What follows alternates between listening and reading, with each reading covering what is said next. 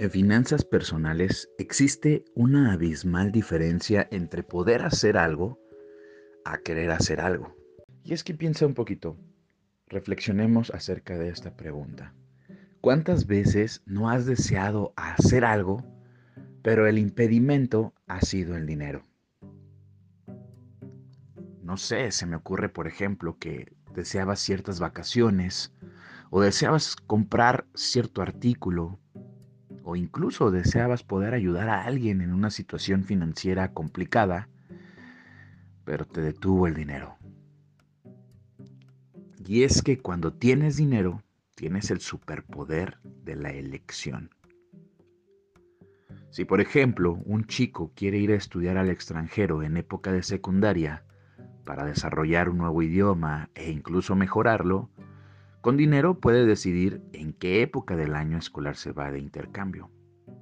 Puede elegir si en vacaciones de verano, si en vacaciones decembrinas, o bien si lo hace como un programa de intercambio y se va dentro del mismo periodo del curso. Quizá este ejemplo, de acuerdo a tu realidad actual, suene un tanto imaginario, pero créeme que ya hay chicos que están logrando esta parte. Si tú me escuchas y eres madre o padre, seguramente desearás darle esa calidad de vida a tu niño o a tu niña para que en un futuro, quizá no muy lejano, pueda tener esa posibilidad de irse a estudiar al extranjero aún en época de secundaria.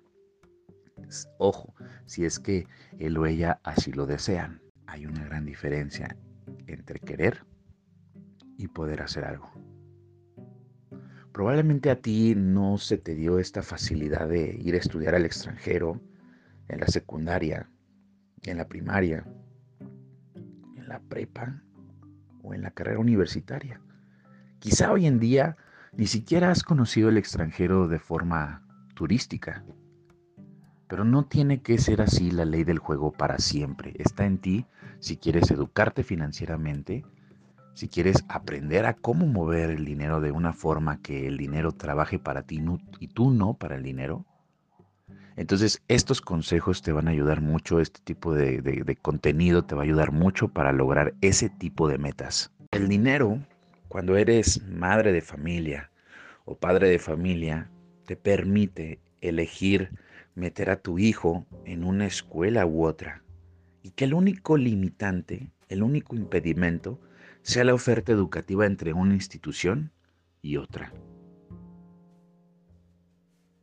Es así que el dinero te permite dar cierto nuevo perfil a tu estilo de vida y a los que te rodean. Depende totalmente de ti, al tener dinero y de tus deseos, qué es lo que vas a querer generar como tu nueva realidad. Y si ahorita, como te lo he dicho antes, aún no estás en esa situación en la cual tú quisieras estar, no te preocupes. Hay que hacer las cosas hoy mismo para construir el futuro. Porque precisamente el futuro se construye desde lo que hagas hoy, de esos pequeños hábitos, de esos pequeños pasos, de ese comportamiento que se repite día con día para alcanzar esas metas. Porque recuerda que en finanzas personales el querer no lo es todo. Por eso mismo cuando tienes dinero, tú puedes decidir, ¿sabes qué? Quiero lograr esto, quiero moverme para acá, quiero generar este nuevo impacto incluso a la sociedad. Entonces, tener es poder. Muchas de las veces han dicho que Incluso el dinero corrompe a las personas, que las vuelve distintas, que las vuelve peores.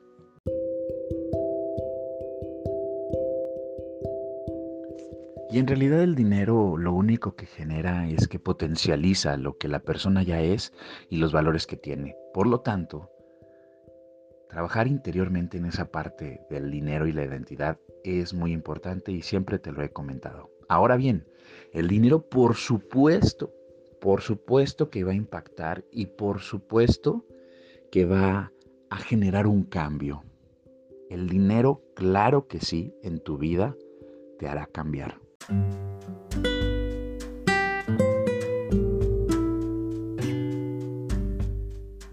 Y claro que te afectará. El dinero afectará, por ejemplo, la calidad de comida que pones en tu mesa, para nutrir tu cuerpo y el cuerpo de quienes amas.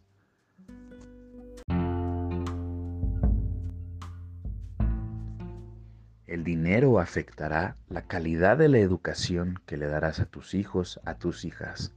El dinero, por supuesto, que afectará la calidad de viajes, de vacaciones, incluso de los pasatiempos que tú disfrutas. El dinero, por supuesto, que va a afectar las experiencias que podrás elegir para darle a tus hijos, a tus hijas y a ti mismo, a tu familia, a tu esposa.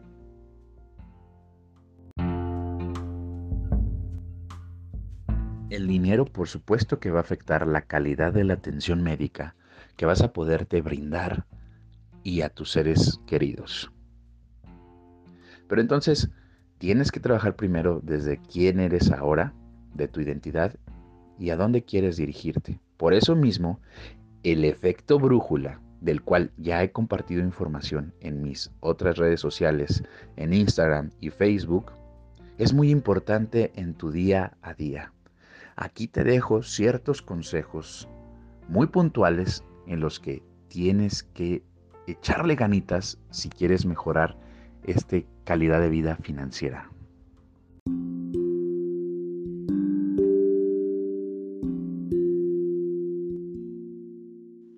¿Y por qué es importante este efecto brújula?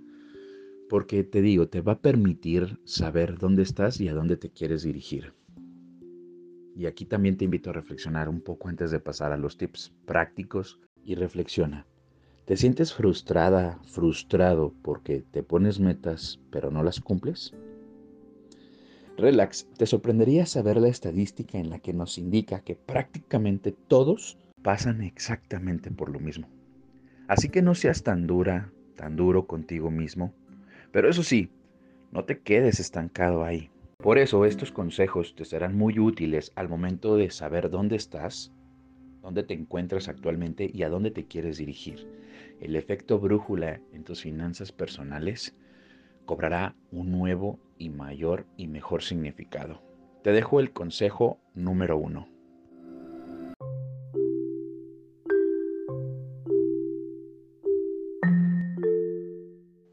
Consejo número uno, clasifica tus metas. Ponles fecha de caducidad a esos sueños guajiros y estos se convertirán en metas. Tendrás una fecha límite para cada proceso.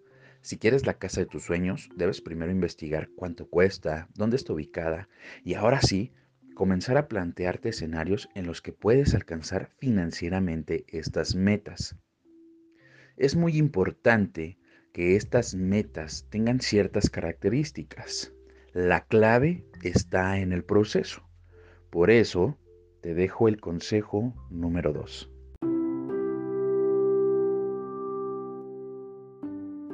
Número 2. Ser realista. Si tu comportamiento no ha sido constante en alcanzar una meta, entonces no señales algo inalcanzable. Te pongo un ejemplo. Alguien quiere correr 15 kilómetros en la próxima carrera la cual tendrá lugar esa misma semana que se plantea la meta.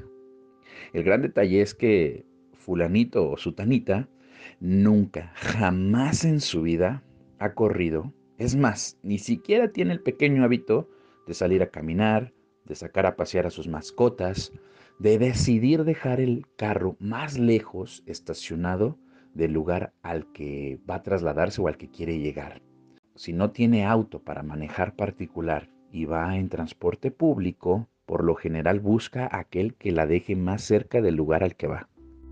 Y aquí tu mente podrá decir muchísimos pretextos. No, no, no, es que si me deja más cerca puedo llegar más temprano. Mira, el tiempo no es el límite ni es el pretexto y todos lo utilizan en realidad. El tiempo se puede potencializar y de eso hablaremos en otro podcast, en otro episodio con muchísimo gusto. Pero mira, si quieres realmente avanzar y utilizar este efecto brújula realmente padre para poder dar ese brinco entre querer y poder, tienes que ser muy claro, ser muy claro contigo, contigo misma, contigo mismo al respecto. Dentro de ser realista tienes que ser muy claro contigo mismo. No puedes estarte autosaboteando, dándote palmaditas a la espalda y decir, no, no, sí lo estoy haciendo, cuando en realidad tu comportamiento no te indica eso. Como te comentaba en el ejemplo de los 15 kilómetros, el problema está en que Sutanita o Fulanito están súper motivados y empoderados.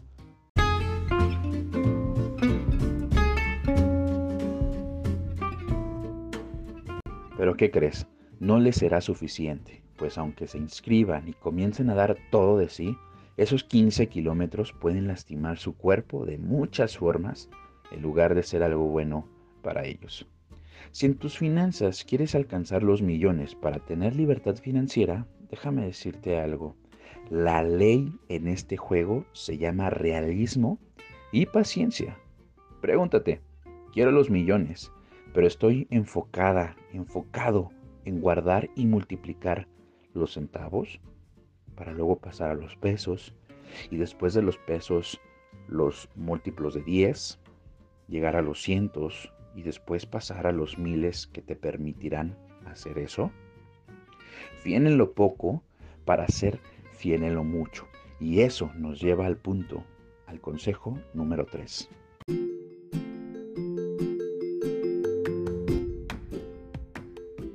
Consejo número 3.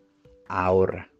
Jamás me cansaré de decírtelo. Lo más básico, simple y poderoso a la vez es apartar como mínimo de tus ingresos mensuales el 10%. El 10% de tus ingresos mensuales como mínimo y como máximo el 30% de tus ingresos mensuales. Y aunque suena simple, si tu estilo de vida está acostumbrado a que en cuanto llegue el dinero te lo gastas absolutamente todo, créeme que por más simple que parezca, este proceso de ahorrar el 10% será muy difícil y muy retador. No será fácil porque evidentemente el dinero te va a quemar en las manos.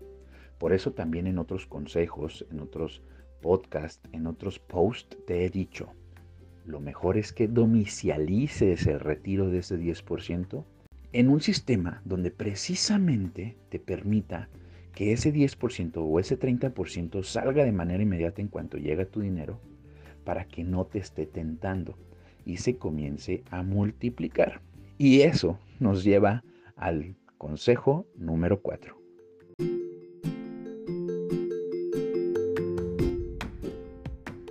Consejo número 4. Invierte. Pon a trabajar tu dinero.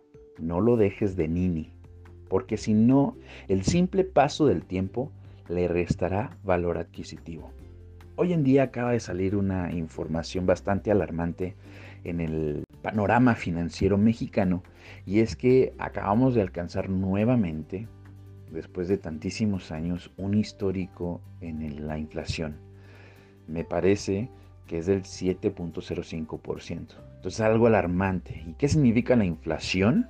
La verdad es que no quiero pecar en caer en tecnicismos, pero si te pudiera decir qué es la inflación, es este proceso en el cual hay un desequilibrio entre la producción y la demanda. ¿Qué causa? Pues causa una subida eh, continua de los precios y de los servicios y una pérdida así también del valor del dinero para poder adquirirlos o hacer uso de ellos. Todavía más simplificado. La inflación lo que va a provocar es que tu dinero pierda valor adquisitivo, ya no pueda comprar lo mismo conforme pase el tiempo. Yo siempre les pongo el ejemplo de, piensa en una moneda de 10 pesos mexicanos. Hace 10 años, ¿cuánto comprabas con esa moneda de 10 pesos? Pues muchísimas cosas más que el día de hoy. Seguramente te comprabas que el refresquito de vidrio, que la botanita de las papitas, que un chocolatito e incluso un chicle. Si te vas al día de hoy, pues única y exclusivamente te vas a poder comprar quizá el refresquito de vidrio o quizá el chocolate y el chicle, pero ya no todos los productos y esto va a seguir pasando. Entonces tu dinero lo tienes que invertir en un lugar donde precisamente le vaya ganando a esta a inflación. Y ojo, porque te digo, acaba de salir una nota en la que nos señala que en México este año es del 7.05%. Entonces, ¿qué estás haciendo tú con tu dinero? ¿Lo tienes ahí en el colchón, en el puerquito? Pues déjame decirte que tu dinero está perdiendo valor y se lo está comiendo el paso del tiempo. Pues bien, pues bueno, como siempre les digo, hasta aquí estos consejos financieros, hasta aquí también el episodio de hoy.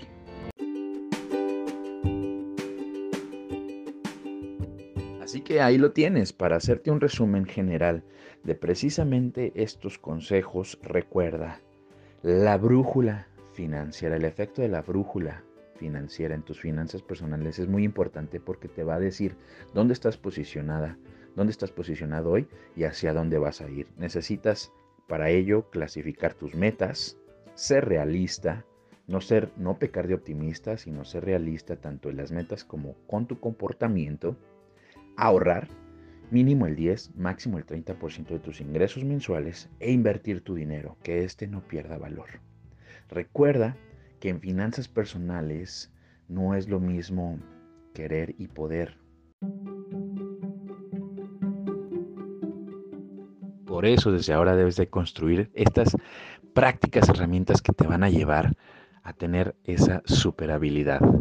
Mi nombre es David Gomes, esto fue el podcast de dinero entre comillas. Ya sabes, si te gustó, compártelo con alguien más que le pudiera ayudar o que le pudiera gustar e interesar. Recuerda seguirme en mis demás redes sociales, Instagram, Facebook. Por ahí podemos platicar todavía más acerca de los temas que te gustaría que tratáramos aquí. Nos vemos en la próxima y recuerda que esto fue Dinero entre comillas.